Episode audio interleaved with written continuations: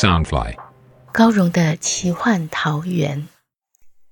武侠小说是华人独有的乌托邦世界，满足每个人的热血侠义、冒险乐趣与远大梦想。高荣的奇幻桃源是一个以高荣武侠小说连载，加上一点点创作解说的单元。周一到周四，每天晚上十点，陪你仗剑江湖，快意恩仇。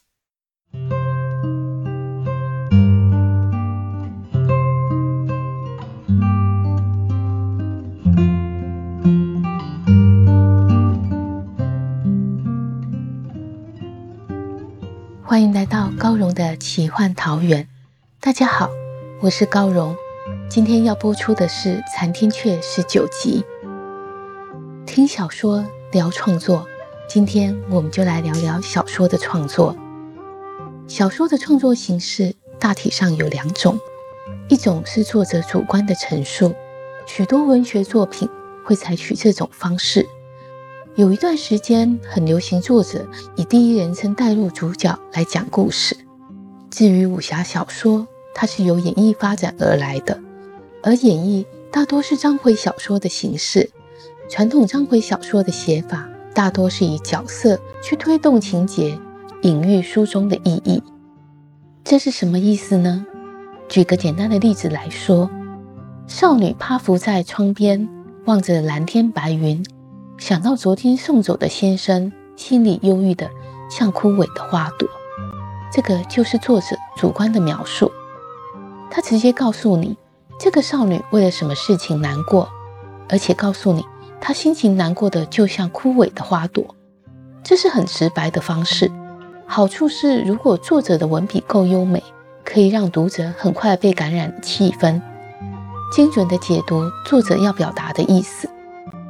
但章回小说的写法就会是这样的：少女轻倚窗边，悠悠望着苍天，一低头瞥见昨夜被雨水打湿的残红，眉目不禁微微一沉，轻声一叹：“先生走了。”在这段描述里，没有提到少女有多难过，只是用了“悠悠苍天，雨打残红，眉目一沉，轻声叹气”来表达少女的心情。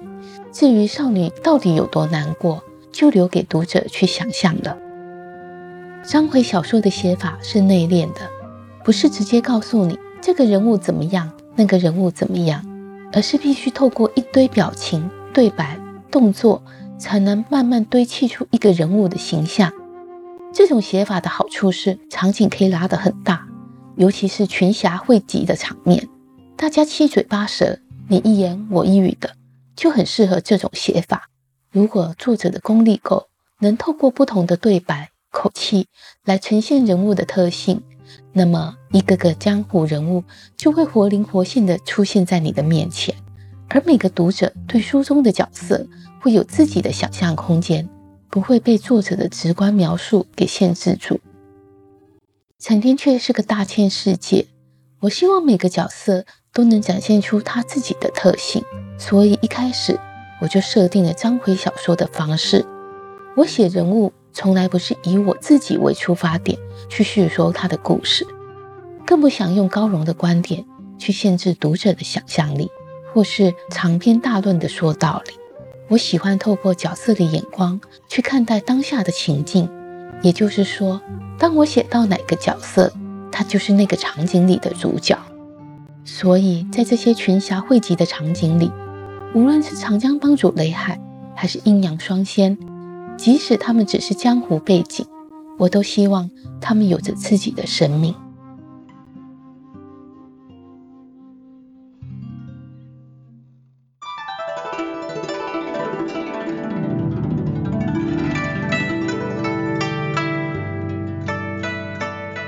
九湖儿大闹群侠，还诬陷风小刀与妖魔同道。完事之后，就潇洒离去。风小刀为救公子峰性命，不得已出手，将他甩飞出去。公子峰委顿的坐在地上，无力起身。风小刀赶紧奔过去扶人。公子峰心中怒极，玉手一扬，就要狠赏他一记耳光。风小刀瞥见他指尖银光闪动，竟是暗甲九胡儿遗落的细毛针，要刺杀自己。大掌一抓，更快的扣住他手腕。风小刀心虽宽厚，但想自己救他性命，他却狠辣回报，也激起怒气，冷声道：“宫姑娘，请莫再伤人，否则你残杀同门，罔顾道义。”我也只好再次得罪了。公子峰想不到自己再度失手，呆望风小刀许久，忽然间，泪水似珍珠般滚滚而落。他最是好强，自从见到玉冰华当众维护小蝴蝶，心中已酸楚难当，又受臭小子连番侮辱，实在不能压抑满腹委屈，忍不住泪如雨下。风小刀见他哭得可怜，反而慌了起来，急忙松开手，默默蹲下身来，端起他的脚踝，为他穿上白靴。啪！公子峰冷不防又打了风小刀一耳光，这一次风小刀却不闪不避。公子峰很是意外，娜娜问道：“你怎么不避开？”风小刀一摸脸颊，感到微微湿润。竟然是血字，这才知道公子峰的掌心已被九胡儿银针刺伤，流血不止。风小刀撕下一截衣袖，为他仔细包扎伤口，才温言道：“你掌中未含内力，也未藏暗器，我瞧你这么伤心，便让你出一口气。”公子峰心想：愿挨女人耳刮子的男子本就不多。而武功高于自己还愿挨耳刮子，那就是气度而非懦弱了。月色迷蒙，似在风小刀脸上染了一层薄薄银光。公子峰怔怔瞧着眼前这个人，但见他身上虽有风沙，其实眉目分明，五官俊朗。忽然觉得混小子似乎也不怎么混了。风小刀远远听到玉冰华飞奔而来的脚步声，心想：小蝴蝶有他保护，不会吃亏。自己还是先走为妙，免得和无间误会越深。他临去前，忍不住再瞧小蝴蝶一眼，却见他怔怔望着远方，水亮亮的大眼一瞬也不顺，不知心里想些什么。风小刀心中五味杂陈，壮起胆子走过去道：“小姑娘，你多保重了。”他飞快地将手中事物偷偷递给小蝴蝶，才赶紧离开。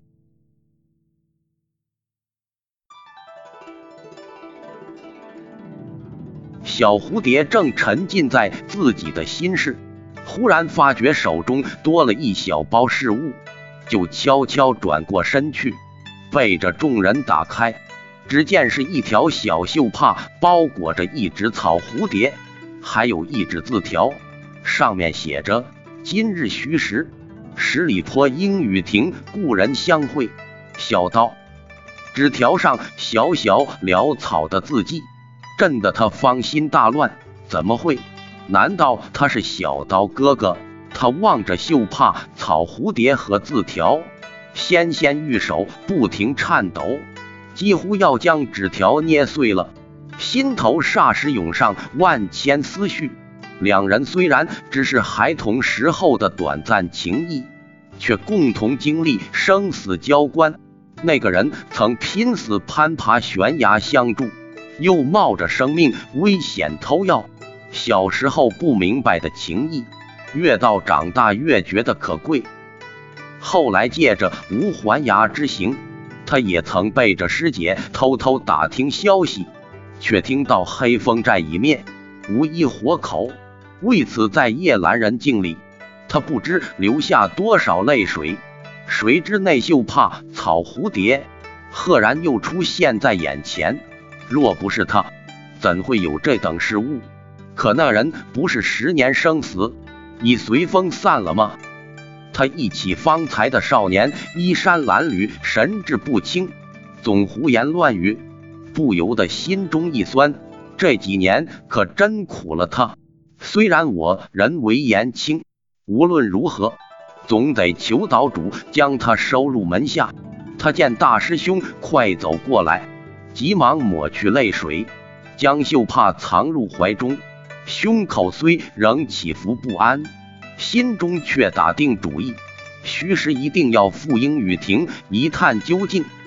玉冰华在北桑瓦子等了许久，未见无间弟子搬箱子前来，又遇见失魂落魄的雷海，心知不妙，他连忙率领广陵帮弟子赶了回来。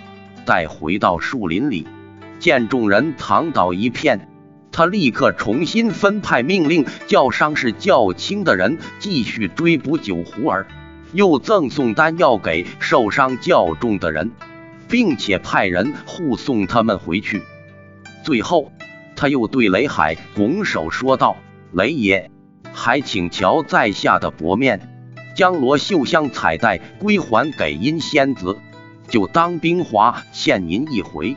日后您有什么吩咐，我一定尽力相助。”雷海慨然应允：“我长江帮与你无间岛早就是过命的交情，可可。”武侠既开了口，老夫岂能不答允？他长杖微微一震，罗秀香骤然飞去，宛如一条长龙般直卷上阴仙子的手臂。玉冰华再次表达了谢意，阴仙子大为感激，从此对这玉武侠的吩咐更是水里来火里去，无不遵从。众人走后。玉冰华特意留下小蝴蝶，见他脸色苍白，惊魂未定，温言问道：“师妹，你没事吧？听说那少年与你认识，是妖魔同道。”小蝴蝶忙为风小刀辩白：“他不是妖魔。”他想到无间岛最极恨妖魔，又道：“我不认识他。”玉冰华心想：小蝴蝶若不认识那个人。何以判断他不是妖魔邪道？但此时小蝴蝶不肯说，追问也无用，只道你和谁来往？师兄原是不过问，但与妖魔打交道，乃是本门大忌。师兄盼你要自重，莫重蹈前人之过。他说的前人之过，乃是暗指尹无厌爱上魔君幽奇，背叛无间之事。小蝴蝶心中明白，低声道：“师兄放心，师门训诫我会牢记在心。”玉冰华温柔地望着小蝴蝶，又道：“师妹，有些事我真不知如何启口。”小蝴蝶从未见这个自信刚硬的大师兄说话会吞吞吐吐，关心道：“师兄，你遇了什么困难吗？有什么我可帮忙？”玉冰华伸出指尖轻触他双腕中的细软金丝，道：“当年军师叔因为丢了爽灵珠，令师妹你过得十分委屈。”小蝴蝶垂手低声道：“这本就是我应当承受的。爹是为了救我才弄丢爽灵珠，还累得大伙儿不停追查，我只是担心爹爹。”玉冰华看他峨眉轻蹙。长长的睫毛低垂，十分惹人怜爱。温言道：“师妹，我小时候曾是无父无母的小乞儿，流落街头，受尽欺凌。直到十二岁时，幸蒙师傅收于门下，又倾囊相授，才能有今日。这些年来，我不枉师傅一番教导，总算能为武林做一些事。”小蝴蝶眨着水亮大眼。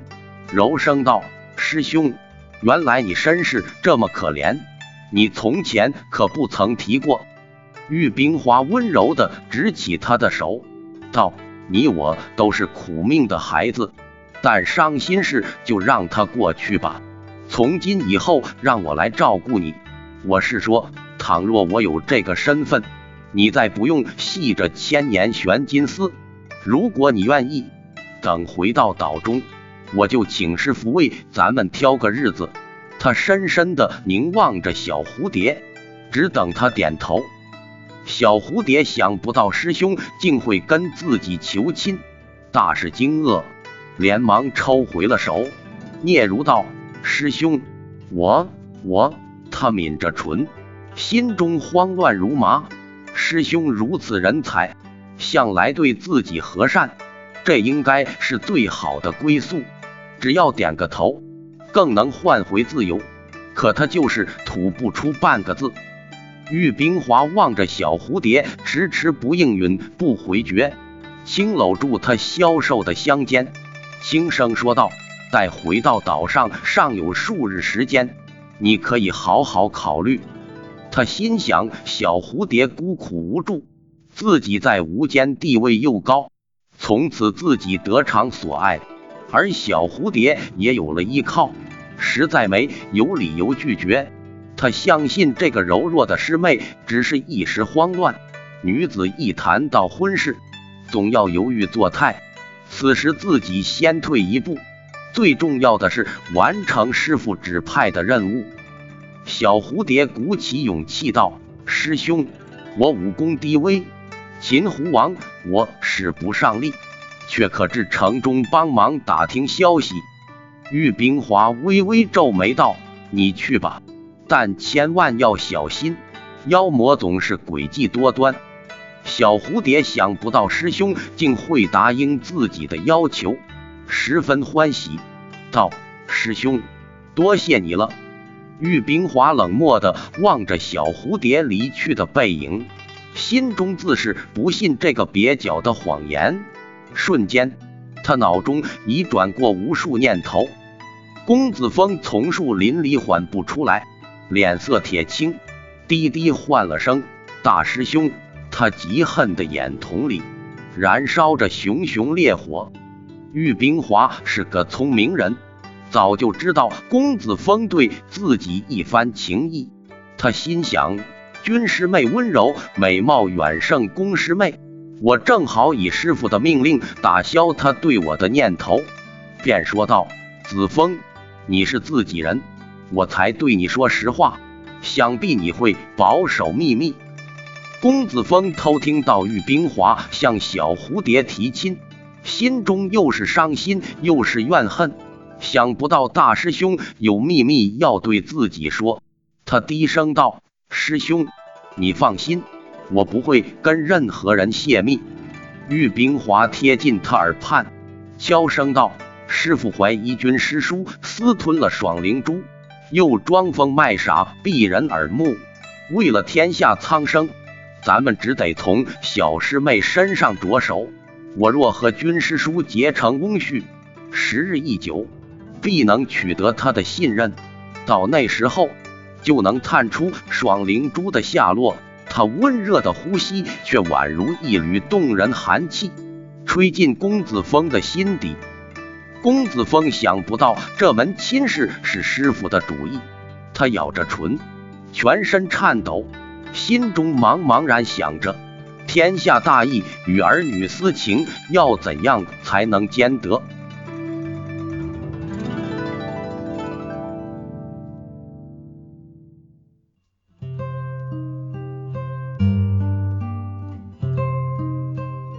五间弟子原本想利用小狐狸为饵，诱杀狐王，想不到九狐儿比他们想的更狡猾，一开始就躲在箱子里，将群侠折腾得七荤八素，还顺带冤枉风小刀，使无间与无欲之间产生了裂缝。风小刀要如何化解误会呢？一个是小时候认识有情有义的脏小子，一个是维护自己优秀的大师兄。小蝴蝶究竟该如何选择，又会情归何处呢？欲知详情，请听下回分解。